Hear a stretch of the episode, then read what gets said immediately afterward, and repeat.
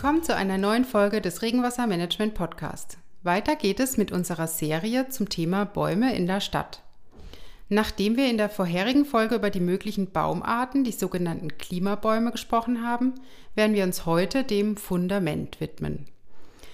Herr Dr. Philipp Schönfeld spricht mit mir über den Aufbau einer Baumgrube, verschiedene Baumsubstrate und welche Anforderungen es gibt.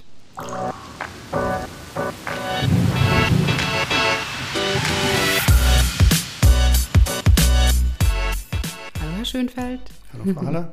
Schön, dass wir heute mal tiefer in die Erde reinschauen können. Ich bin gespannt, was genau. es da genau. zu berichten gibt. Geht sozusagen um die Grundlagen. Genau, die Grundlage für, für Wachstum, für Leben. Allerdings, ja, ja, ist nicht übertrieben. Grün, genau. Ja, eine sehr wichtige Voraussetzung für das Wohlbefinden eines Stadtbaums ist ja die richtige Pflanzung, aber auch der Aufbau der Pflanzgrube. Ähm, was, was sind die grundsätzlichen Bestandteile einer Pflanzgrube? Ähm, grundsätzlich ist es natürlich notwendig, sagen wir, für einen gesunden Baum, dass er entsprechend großen Wurzelraum hat. Das heißt, die Baumgrube muss entsprechend groß sein und natürlich auf die Zukunft berechnet. Ne? Wenn ich möchte, dass ein Baum 70, 80 Jahre alt wird, mhm. äh, was früher durchaus möglich war in der Stadt, braucht er entsprechend Wurzelraum. Es gibt so eine Faustformel, die sagt, die Kronenprojektionsfläche, also es ist sozusagen die, die Schattenfläche, die der Baum werfen würde, wenn man von oben drauf schaut, mal 0,75 ergibt den benötigten Wurzelraum in Kubikmetern. Mhm. Leicht nachzuvollziehen und das zeigt ja auch, dass mit zunehmendem Wachstum der Krone natürlich auch das Wurzelwachstum sich ändert oder vergrößert. Ne? Mhm. Ne? In der Stadt sind die Baumgruben meistens viel zu klein, äh, deswegen gibt es so viele Bäume, die nach wenigen Jahren absterben. Es gibt leider immer noch Gartenämter, die so ein Meter auf ein Meter auf 60 ausheben und meinen, das reicht dann. Mhm.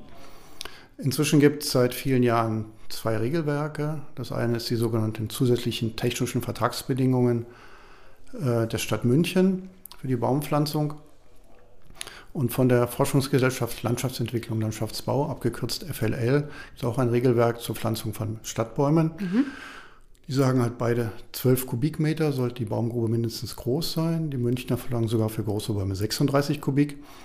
Ähm, Länge und Breite ist eigentlich egal. Tiefe sollte aber mindestens 1,50 sein. Okay. Das ist so ähm, der Stand der Technik, wie man sagt, ja. Und da darf man sich jetzt nicht, wenn man so Baumgruben sieht, nicht auch von dem blenden lassen, was man sieht, ne? weil eine Baumgrube kann ja durchaus unter der Oberfläche genau. auch noch weitergehen. Ne? Also das Problem ist häufig in der Stadt, da liegen, wenn sie ein Loch aufmachen, erstens finden sie keine Erde, sondern irgendwie, ja, weiß nicht, ob das Boden ist oder Dreck oder so, ist häufig mit Bauschutt und Schadstoffen sowas vermischt, ja. Und dann eine ganze Reihe von Leitungen, ja, angefangen von Tele mhm.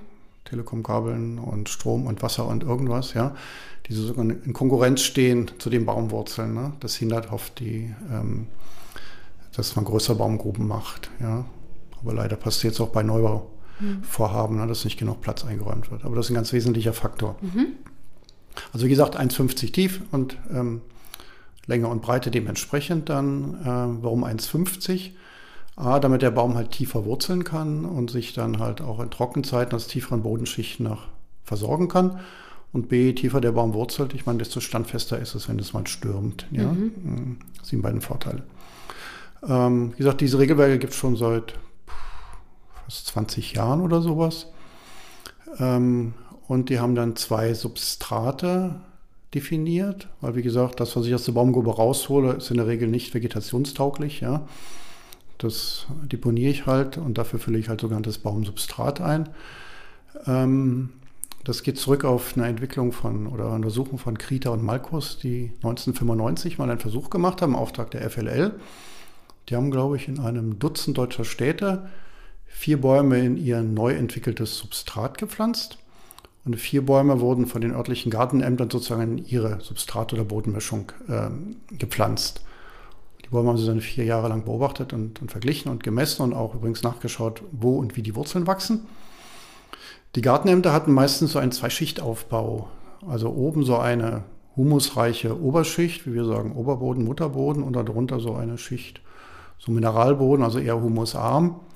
Und dieses neu entwickelte Substrat basiert also im Wesentlichen auf Sand, also Mischung Sand, Kies, Schotter ähm, und so weiter und einem geringen Humusanteil von nur 4 Gewichtsprozent. Und das wird, wie wir sagen, einstichig eingebaut. Das heißt, in der ganzen Tiefe bis 1,50 Meter gibt es nur ein Substrat, also nicht mhm. diese Teilung. Ergebnis nach den vier Jahren war, dass in diesem Substrat die Bäume sehr schnell ganz nach unten gewurzelt sind. Also innerhalb von drei, vier Jahren waren die auf 1,50 runter, ja. Warum? Weil das Substrat eine sehr gute Luftführung hat, gutes Wasserspeicherkapazität hat und gleichzeitig aber auch wasserdurchlässig ist, sodass also keine Staunässe entsteht. Und bei den zweischichtigen Aufbauten hat sich halt gezeigt, die Bäume wurzeln vor allen Dingen im oberen Bereich. Warum? Weil da gibt es viel Humus und viel Nährstoffe. Ähm, ist im Grunde nicht schlecht, aber dann wachsen sie schnell und brauchen natürlich mehr Wasser. Und wenn es dann mal trocken wird und die Wurzeln nur in den oberen 40 Zentimetern sind, leiden natürlich sehr schnell unter Wassermangel. Mhm. Ja.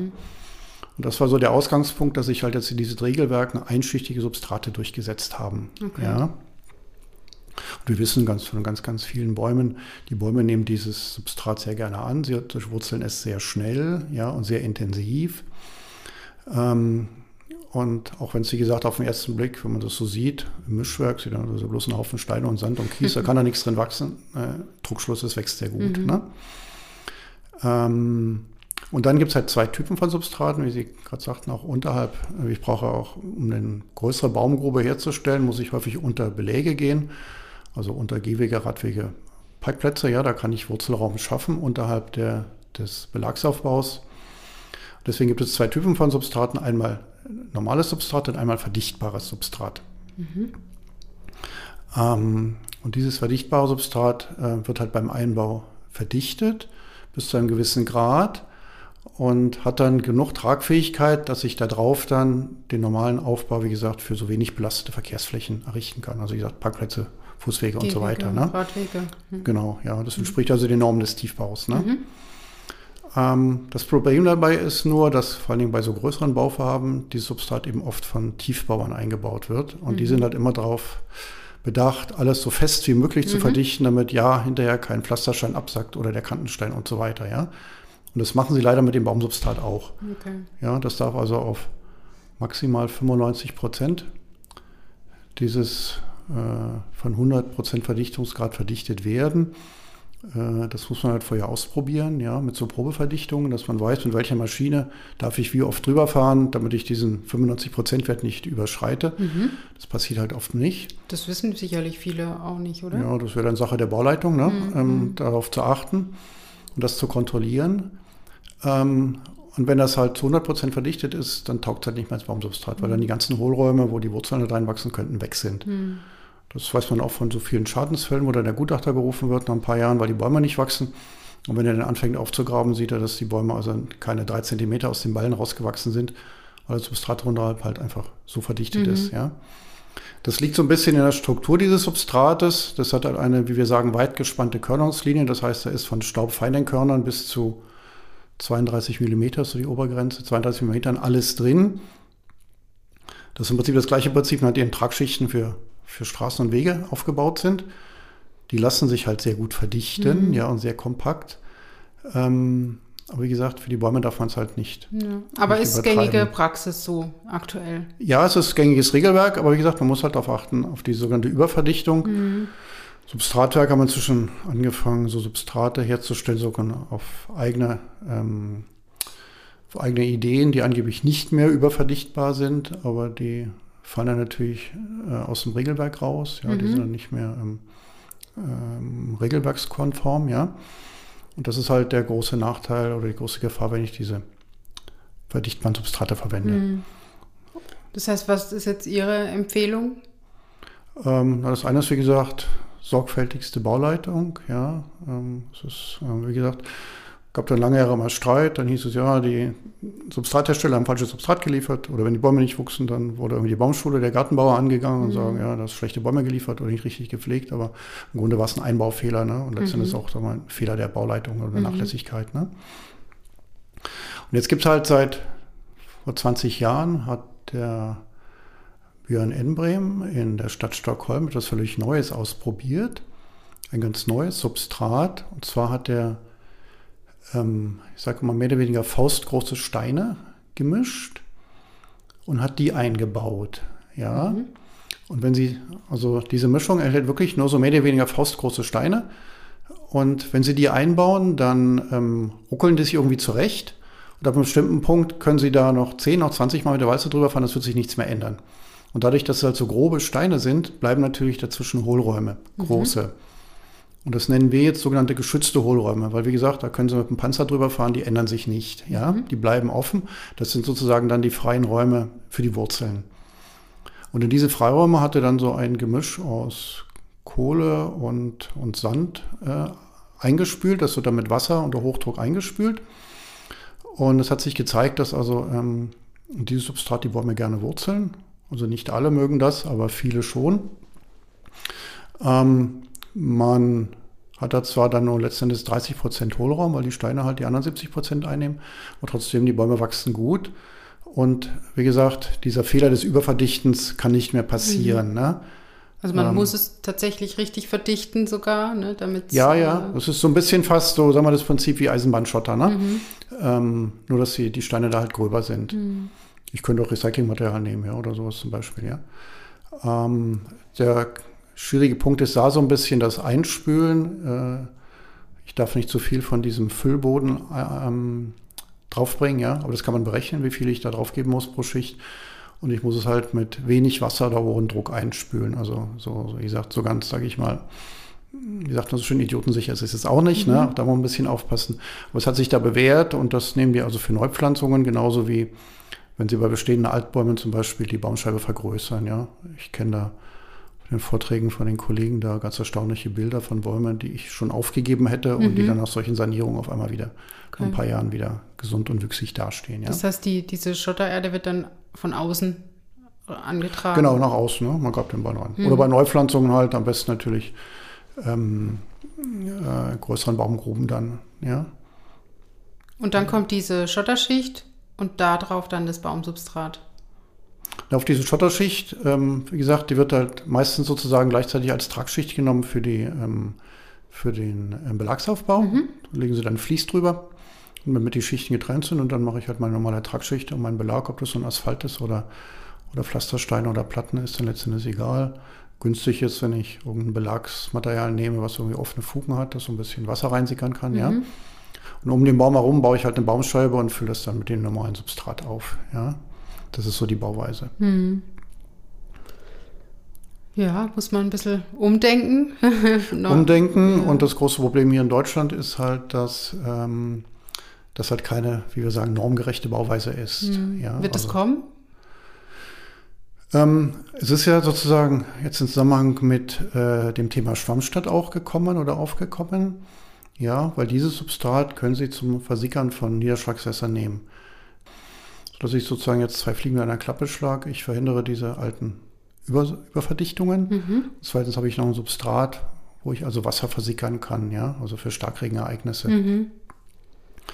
Äh, das Sprich, ist meine Baumgruppe wird zum Retentionsraum in den genau, tieferen Schichten. Ja. Mhm. Ähm, die Kollegen in Österreich haben da sehr viel geforscht und haben jetzt auch schon praxiserprobte äh, Richtlinien. Da ist das, glaube ich, schon genormt oder auf dem Weg zur, Norm, zur normgerechten Bauweise. Ähm, der Effekt, der sich da auch noch einstellt für die Bäume, ist nicht nur, dass sie halt unter Umständen mehr bewässert werden. Ne? Sag ich mal, auch wenn ich dann zwischendurch mal bei normalen Regen 100 oder 200 Liter Wasser in die Baumgrube leite, das hilft ja auch schon. Ne? Mhm. Ähm, der zweite Effekt ist, wenn ich da die Baumgrube gleichzeitig als Entwässerungssystem verwende, muss ich ja eine bestimmte Regenmenge pro Quadratmeter sowas versickern oder pro Zeiteinheit. Ne? Und dadurch hat sich gezeigt, werden die Baumgruben größer. Also statt 12 Kubikmeter äh, bauen die Österreicher dann häufig 30 oder 35 Kubikmeter große Baumgruben, damit das Wasser halt zuverlässig abgeführt werden kann. Und das kommt natürlich äh, nicht nur das Wasser, sondern der vergrößerte Wurzelraum kommt den Bäumen natürlich dann auch mhm, zugute. Mhm. Ne? Also ein Doppeleffekt. Ja, Win-Win-Situation. Win-Win-Situation. Ich sage immer, die, die Entwässerungsfunktion ist wie so ein trojanisches Pferd. Auf diese Art und Weise kommen wir dann äh, zu größeren Baumgruben, die wir schon mhm. lange fordern für die Bäume. ja. Schöner Vergleich. Mhm. Aber wie gesagt, in Deutschland äh, noch nicht wirklich, äh, noch nicht genormt. Ja, ja.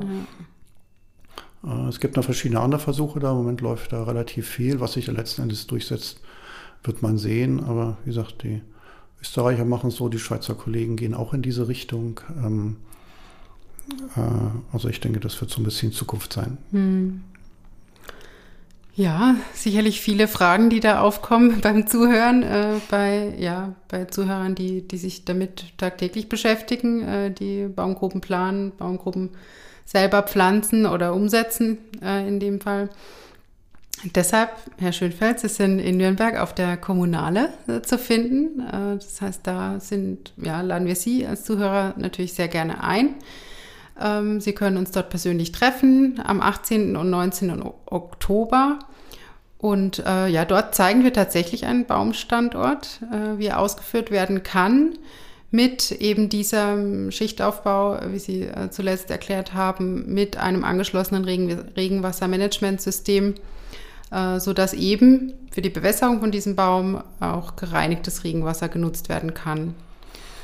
Das ist so unser, unser Plan auf der Messe. Also kommen Sie gerne vorbei. Ähm, Herr Schönfeld ist vor Ort und wir freuen uns auf Ihren Besuch. Herr Schönfeld, erstmal vielen Dank ja, nochmal für gerne, die Folge. Gern geschehen. Danke für die Einladung. Ähm, und äh, schön, dass Sie ja hier in Rastatt waren. ja, gerne. Und bis zum nächsten Mal. Dankeschön, gerne. Tschüss. Tschüss für alle.